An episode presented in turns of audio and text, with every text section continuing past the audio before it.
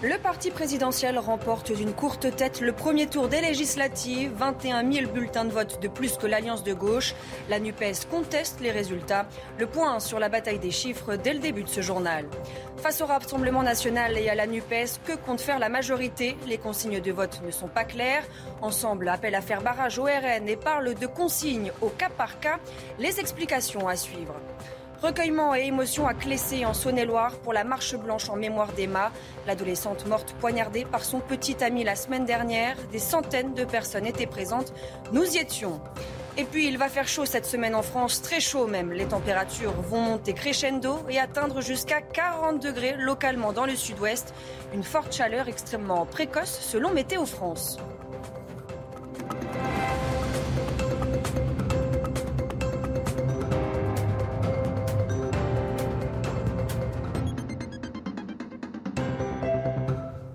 Bonsoir à tous et ravi de vous retrouver pour l'édition de la nuit. À la une, la bataille des chiffres entre la NUPES et la Macronie.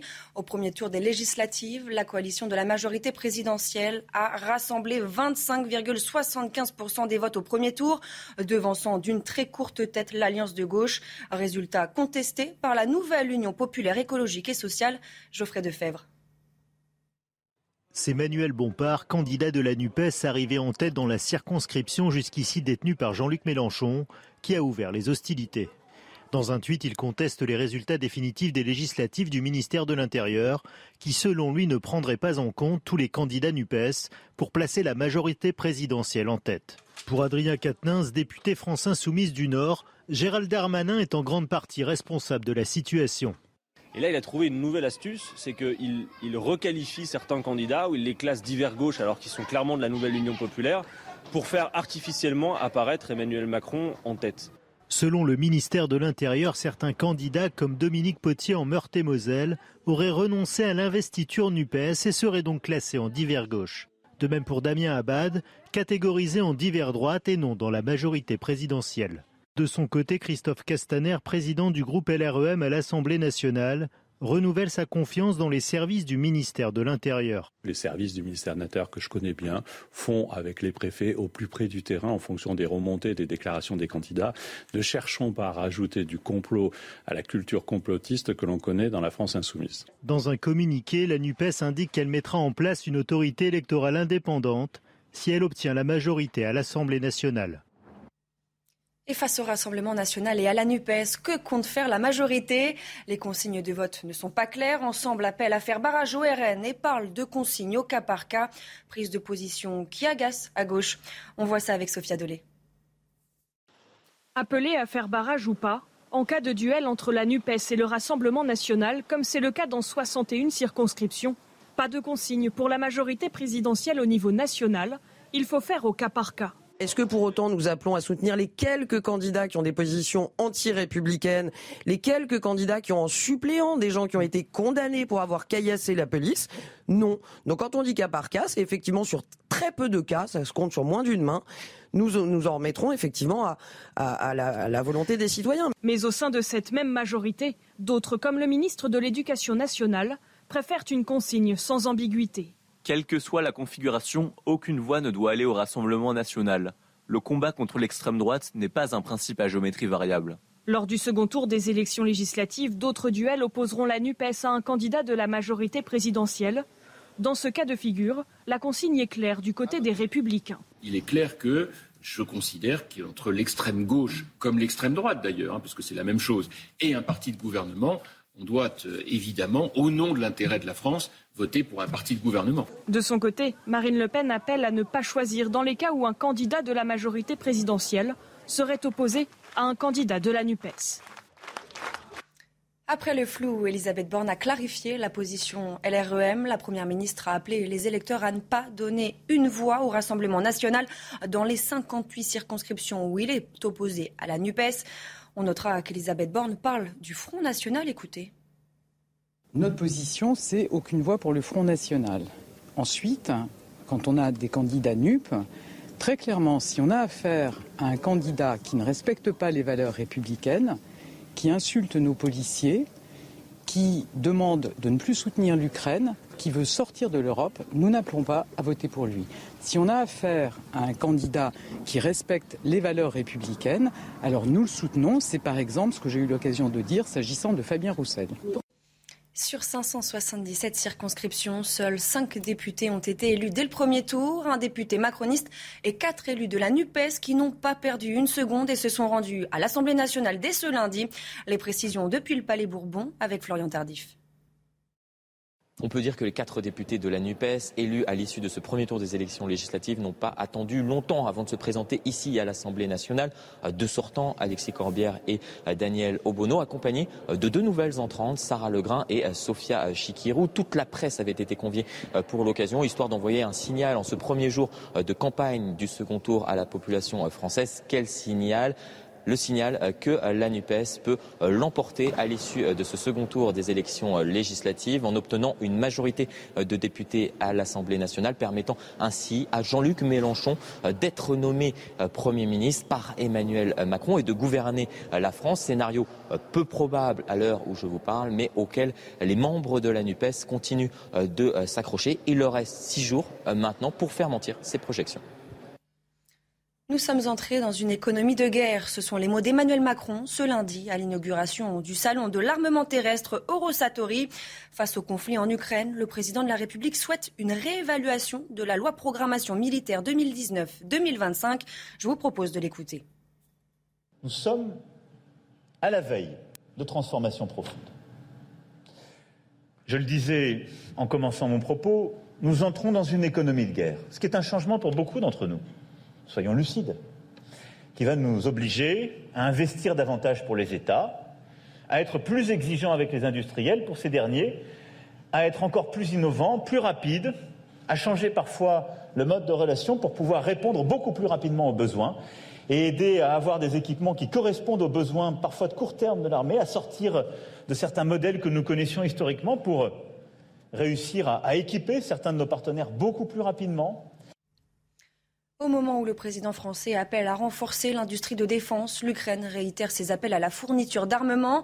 Le conseiller de la présidence ukrainienne, Mikhailo Podolyak, a listé dans un tweet ce dont son pays a besoin pour résister à l'invasion russe. 1000 obusiers calibre 155 mm, 300 systèmes de lance-roquettes multiples, 500 chars, 2000 véhicules blindés et 1000 drones. Le conseiller qui précise, nous attendons une décision. Sur le terrain, au 111e jour de guerre, les Russes continuent de pilonner les villes du Donbass et avancent. Selon le président ukrainien, la bataille du Donbass restera dans l'histoire militaire comme l'une des batailles les plus violentes en Europe. Écoutez. Le coût humain de cette bataille est très élevé pour nous. Il est tout simplement terrifiant.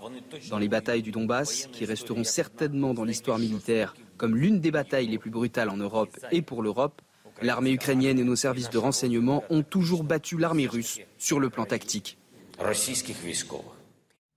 Et plus tôt dans la soirée, le gouverneur de la région de Lugansk avait indiqué que 70-80% de la ville de Severodonetsk était occupée par les Russes. Kiev reconnaît par ailleurs que ses troupes ont abandonné le centre-ville aux mains de la Russie. Selon les séparatistes pro-russes de la région, les dernières divisions ukrainiennes à Severodonetsk sont prises au piège. Ils n'ont aucune échappatoire. Écoutez. Severodonetsk est quasiment bloqué depuis qu'ils ont fait sauter le dernier pont qui reliait la ville à Lysychansk. Les divisions ukrainiennes qui sont encore de ce côté n'ont plus d'échappatoire. Elles ont le choix entre se rendre comme leurs camarades ou mourir. Les Russes avancent peu à peu dans le Donbass et dans les villes qui ont quitté, qu'ils ont quitté. Les Ukrainiens font encore de terribles découvertes. Ce lundi, une nouvelle fosse commune a été mise au jour dans une petite ville au nord de Boutcha. La police de Kiev parle de sept civils torturés et exécutés d'une balle dans la tête par des soldats russes.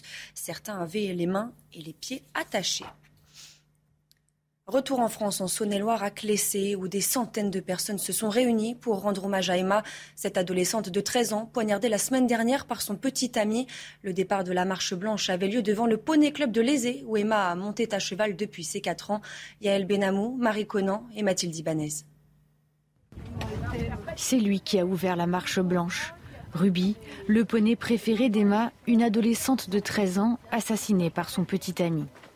Une haie d'honneur rendue possible par des centaines de proches de la victime et des inconnus venus lui rendre un dernier hommage. Tout au long de la marche, on entend seulement le bruit des pas, le silence est solennel, ils sont tous vêtus de blanc et arborent une rose blanche. Un élan de solidarité pour soutenir les parents anéantis. J'ai été très touchée à ce que les parents doivent subir quand même ce malheur. C'est une chose qui devrait jamais arriver, des choses comme ça, à un enfant. Tout ce monde, vraiment qui a participé à cette marche et que j'ai senti une solidarité aussi avec, euh, avec les parents, la famille. Le cortège s'est ensuite arrêté devant l'endroit où le corps d'Emma a été retrouvé, dans le village de Clessé en Saône-et-Loire. Pendant de longues minutes, proches et inconnus se sont recueillis pour que le souvenir d'Emma perdure. Sa mère les a remerciés et leur a demandé de faire vivre Emma dans leur cœur. Deuxième jour au procès de Dino Scala, surnommé le violeur de la Sambre, journée marquée par les témoignages de ses proches, des témoignages accablants. Noémie se suit ce procès pour CNews. Les témoignages des deux sœurs de la première épouse de Dino Scala permettent de dater les prémices de son parcours criminel. On est alors au milieu des années 80. Corinne est venue raconter cette nuit de novembre où elle se réveille, sentant une présence étrangère dans son lit. L'intrus s'enfuit, mais elle retrouve à côté de la porte d'entrée les chaussures de son beau-frère. Betty, l'autre sœur, est elle aussi convaincue d'avoir été droguée par Scala? Est-ce qu'il m'a violée? Je ne sais pas. Un troisième témoin, Karine, raconte comment, alors qu'elle était lycéenne, elle a réussi à dissuader Dino Scala euh, qu'il avait coincé sur son lit. Depuis euh, son box, l'accusé reconnaît certains faits, pas tous. C'est à peu près à ce moment-là que ça a commencé, puis ça a pris de l'ampleur, tente-t-il d'expliquer. D'abord, les femmes de votre, entourage, puis des inconnus, interroge le président. Oui, je pense qu'on peut dire ça. Je sais depuis mon adolescence qu'il y a quelque chose qui ne va pas. Je suis habitée par quelque chose vis-à-vis des femmes. J'ai des pulsions par période, des bouffées de chaleur. J'ai souvent pensé à aller voir quelqu'un, mais à l'époque, les psys, c'était pour les fous. N'en parler à personne, ça fait quand même de très gros dégâts, lui fait remarquer le président. Oui, je sais, je m'excuse, formule pour la première fois d'Inoscala. Les avocats de Cédric Jubilard vont faire appel. La justice a prolongé ce lundi de six mois la détention de l'ancien plaquiste soupçonné d'avoir tué son épouse Delphine, disparue fin 2020 dans le Tarn. Cédric Jubilard est en prison depuis un an. Une détention injustifiée pour son avocat. Écoutez. La justice a décidé de prolonger la détention de Cédric Jubilard, considérant qu'il euh, restait des investigations à mener et qui, selon la justice, doivent être menées. Euh, en maintenant Cédric Jubilard en détention. Manifestement, la justice française a un gros problème avec euh, la présomption d'innocence, c'est la détention provisoire. Euh, Cédric Jubilard vient compléter la cohorte de ceux qui ont à pâtir de cette gestion de la détention provisoire. Et ce n'est qu'après, c'est toujours pareil devant la justice française, ce n'est qu'après qu'on constate euh, les dégâts. Ce dossier est toujours vide, il reste vide, il n'y a aucun élément de preuve. Il n'est là que parce que la justice raisonne mal en considérant ça ne peut être que lui et ne cherche pas d'autres pistes. Voilà, nous allons continuer à nous battre jusqu'à ce que la justice ouvre les yeux. Nouvel avant-goût d'une planète qui se réchauffe. Il va faire chaud cette semaine, très chaud même. La France s'apprête à subir une vague de chaleur exceptionnelle. Un air chaud qui arrivera ce mardi par le sud-ouest où les températures pourraient atteindre 36 degrés avant de se diffuser d'abord sur toute la moitié sud mercredi, puis ensuite vers le nord. Cette vague de chaleur serait a priori à l'échelle nationale la plus précoce depuis le début des mesures, comme nous l'explique ce prévisionniste à Météo France. C'est un phénomène météo classique dans le sens où effectivement l'arrivée d'une dépression au large de la péninsule ibérique renvoie ces masses d'air chaud euh, sur le pays. Ce qui est très étonnant, c'est euh, les températures attendues qui sont très très élevées pour, euh, pour une, mi-juin. C'est une masse d'air qui est torride sur l'Afrique du Nord en ce moment, qui explique des températures aussi élevées et donc de probables records battus dans les jours qui viennent. Autre possible record, mais du monde cette fois, une Norvégienne de 36 ans est en train d'escalader les 14 plus hauts sommets du monde. Un exploit que l'alpiniste souhaite accomplir en seulement 6 mois. Godéric B nous raconte. Christine Harila a déjà gravi 6 sommets en un mois, tous à plus de 8000 mètres d'altitude. L'objectif de cette alpiniste norvégienne est de grimper en moins de 6 mois les 14 plus hautes montagnes de la planète. Elles sont toutes situées dans le gigantesque massif de l'Himalaya et sont partagées entre la Chine, le Népal, l'Inde et le Pakistan. Le défi titanesque que Christine se lance a pour but de prouver au monde entier que les femmes peuvent elles aussi battre des records. Dans l'histoire et jusqu'à présent, ce sont les hommes forts et machos qui partent escalader des montagnes. Pour le moment, aucun homme ni aucune femme n'est allé aussi vite qu'elle sur ses premières ascensions. Il y a beaucoup de filles et de femmes qui veulent faire de l'escalade. Elles veulent être sponsorisées par des marques. Mais il est plus facile pour les entreprises de faire confiance aux hommes et il est beaucoup plus difficile pour les femmes d'être sponsorisées. Avec ce record, Christine veut démontrer aux alpinistes que les femmes ont aussi leur place sur les toits du monde. Henri Garcin, second rôle immensément populaire au théâtre et au cinéma, est décédé ce lundi à Paris. Il s'est fait connaître du grand public dans les années 80 grâce à Maggie. Son dernier rôle remonte à 2020 dans La Sainte Famille, aux côtés de Laura Smet et Léa Drucker. Henri Garcin avait 94 ans. Le JT Sport. Et on ouvre ce journal des sports avec les Bleus et la Ligue des Nations. Rien ne va plus pour les hommes de Didier Deschamps, défaits par la Croatie. Les champions du monde ont été cueillis à froid sur penalty par Luka Modric dès la cinquième minute. Ni Mbappé ni Benzema n'ont pu égaliser. Score final 1-0. Les Bleus s'inclinent pour la première fois de leur histoire face aux vice-champions du monde. Et avec deux défaites et deux nuls, les tenants du titre sont déjà hors course pour défendre leur couronne. En conférence de presse, Didier Deschamps était évidemment déçu. Écoutez.